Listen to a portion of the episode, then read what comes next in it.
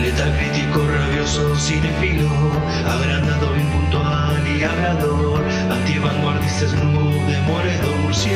crítico, él quiere ser. Buenos días, buenas tardes, buenas noches, bueno lo que sea que estén teniendo. Bienvenidos a otro podcast del ámbito murciélago. En el día de hoy hablemos de la película de Sony Pictures del año 2015 dirigida por Rob Letterman y escrita por Darren Lemke. Hablo por supuesto de Goosebumps o Escalofríos, protagonizada por Jack Black, Dylan Minette, Odeya Rush, Ryan Lee, Amy Ryan, Gillian Bell, entre otros. ¿De qué trata la película? Bueno, la sinopsis nos devela. El adolescente Zack Cooper se muda sin muchas ganas con su familia desde Nueva York al pequeño pueblo de Greendale. Allí encuentra un resquicio de ilusión cuando conoce a su vecina, la guapa Hannah, y hace un amigo, Champ. También se entera de que el padre de Hannah es R. Al Stein, autor del bestseller de la serie Pesadillas, pero Zack descubre que Stein tiene un secreto. Las criaturas de sus historias son reales y le, las mantiene encerradas en sus libros. Muy bien. Mis expectativas. Ah, la verdad que moderadamente altas. Sí, moderadamente altas. A decir verdad, no, no recuerdo cuántas veces vi esta película en el pasado. No sé si dos veces calculo tal vez. Más creo que no, pero creo que dos veces está bastante bien. La verdad es que siempre me pareció una película divertida. Nada más, sinceramente, es eso. Una película divertida. No me parece poco tampoco. Hacer una peli divertida no es tan fácil. Divertirse viendo una película es importante y la pregunta, creo que lógicamente y no hay mucho más, es, ¿Escalofríos sigue siendo divertida prácticamente 8 años después de su estreno o realmente esto se echó a perder realmente rápido? ¿Hay algo de valor argumental en esa peli o es entretenimiento chatarra? ¿Te la puedo llegar a recomendar? Y bueno, procedamos a averiguarlo.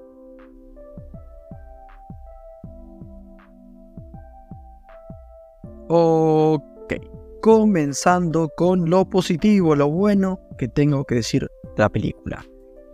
Por empezar, eh, un poco lo más esperable. Escalofríos sigue siendo a día de hoy una película divertida. Tiene energía, yo al menos me entretuve mucho. Y fue divertido ver a estos personajes yendo de, aquí a allá, teniendo que evadir y enfrentar a esta gran cantidad de monstruos variados y, divertidos. Es eso básicamente la película. Y también le puedo conceder que, contrariamente a otras películas que se tratan de, de, correrías, de ir de un lado a otro, ¿no? Teniendo que enfrentar desafíos y eso que es algo que no es nada, nada raro.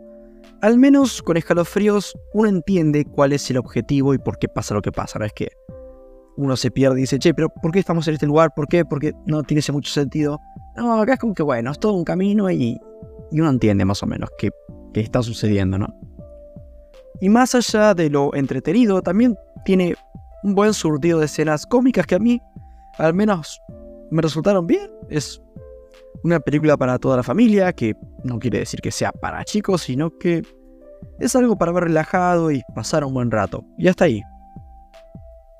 Hablemos de la premisa, de lo que nos está poniendo esta película por delante, la idea principal. Está buena, está bien.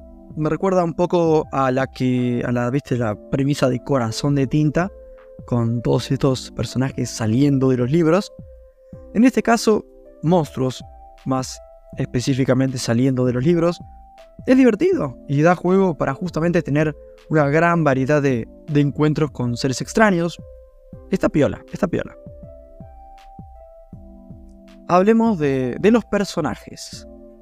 Comencemos lógicamente con el protagonista, este pibe llamado Zack, interpretado por Dylan Minette, a quienes muchos conocerán por 30 Reasons Why, serie que yo no vi, pero sé que está ahí. Um, acá el personaje está bien, es sarcástico, sin ser desagradable, y en sí, buen pibe, buen vehículo para la audiencia y hasta ahí, está ok. O Deya Rush haciendo de esta piba Hannah, que. No, Hannah Montana. Eh, a ver, está ok. Sí, linda piba, no lo hace mal. Se le nota que actualmente es algo limitada. Sin hacer un mal laburo tampoco. Está justita, está como en la línea de que le pedís un poquito más y pobre piba realmente colapsa.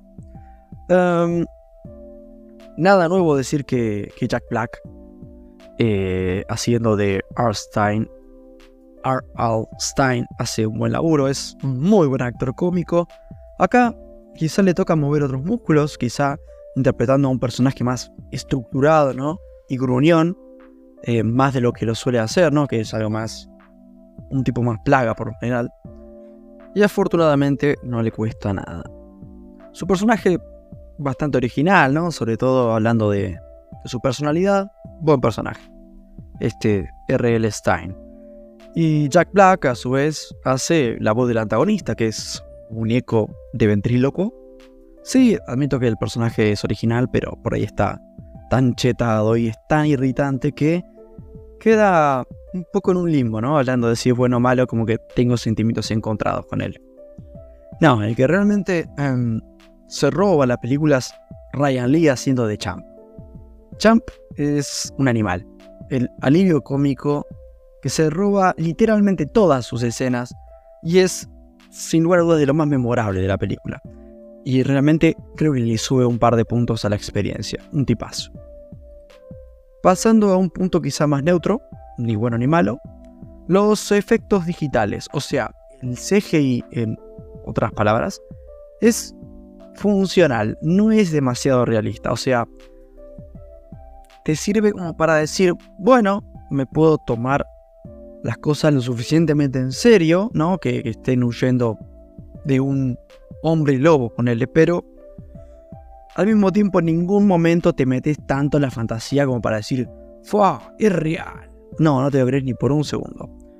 Aunque quizá debo admitir que cuando usan efectos prácticos como algún animatrónico o maquillaje, ahí ya es otra historia. Es mejor. Es mejor. Pasando a lo negativo. Un par de cuestiones. Eh, por empezar, Escalofríos no es una peli de terror. No da miedo. Pese que los libros en teoría son de terror. Los libros en los que... O sea, es medio metafísica la, la sinopsis, la, premisa, porque R. Stein existe y escribió sus libros y la película está. Está el personaje de Real Stein, que es una persona que existe en la vida real. Claramente no es Jack Black, pero existe. Y sus libros en teoría sí son de terror. Y. No, un poco el título creo que quiere evocar eso. Y los monstruos también. Y la peli un poco parece querer dejar en claro que van a haber toques de terror. ¿No? Al arranque de la película hay un par de jump scares totalmente innecesarios random y falsos, claro. De la típica de, uh, no, me quedo solo un segundo y, uh, uh, un susto, me cagué todo. Es como que, bueno, ¿no? En el momento decís, bueno, un susto innecesario, ok, a, lo siguiente, ¿no? Pero, más allá de que en ese momento no le prestes mucha importancia, y tal vez después tampoco no, pero en retrospectiva, lo ves tipo con, después de haber visto toda la película, decís, eh, ¿qué sentido tiene? Eh, no pega con lo que quisieron hacer después, que era una peli más de aventuras cómicas, más que otra cosa. La peli no, no es de terror, en ningún momento te quiere asustar más que falsamente al inicio. Y es como, ¿por qué quisieron hacer eso? No tuvo. Por una película de terror hubiera tenido cierto sentido porque te va un poco ya metiendo en, esa dinámica de, uh, te vas a asustar. Después, acá no hay, o sea, no tiene ningún tipo de sentido. Y terminando con lo negativo, em, que tampoco había tanto que decir. Cuando la peli quiere meter esas dos o tres escenas más dramáticas que siente que son reglamentarias o algo, aunque no lo son, no funcionan realmente. Se sienten forzadas y fuera de lugar. Y yo me pregunto, ¿con qué necesidad? Mejor, loco, mantengamos las risas, evitemos melodramas fugaces, inentendibles, que realmente no tienen ningún tipo de cabida en esta película vamos a seguir riéndonos. Y, y las lágrimas dejémoselas a las películas que realmente las saben hacer, ¿viste? En resumen y para finalizar, una película realmente divertida, sin sustancia eso sí, tan solo diversión, buen ritmo y Champ, el mejor personaje de la película, un capo. En lo personal, no sentí escalofríos viendo esta película, ni de miedo, ni de emoción, ni nada por el estilo. Simplemente me sentí cómodo, entretenido y divertido. ¿Qué más te hace falta, pibe? Le doy un 7.6 a la película, a mí me fue suficiente. Y a ustedes, bueno, la recomiendo para un rato divertido y con la familia, por así decirlo, y, poco más, algo bastante ligerito. Nada más que decir, más que, bueno, agradecerles por haber escuchado esta crítica y desearles que tengan buenas noches.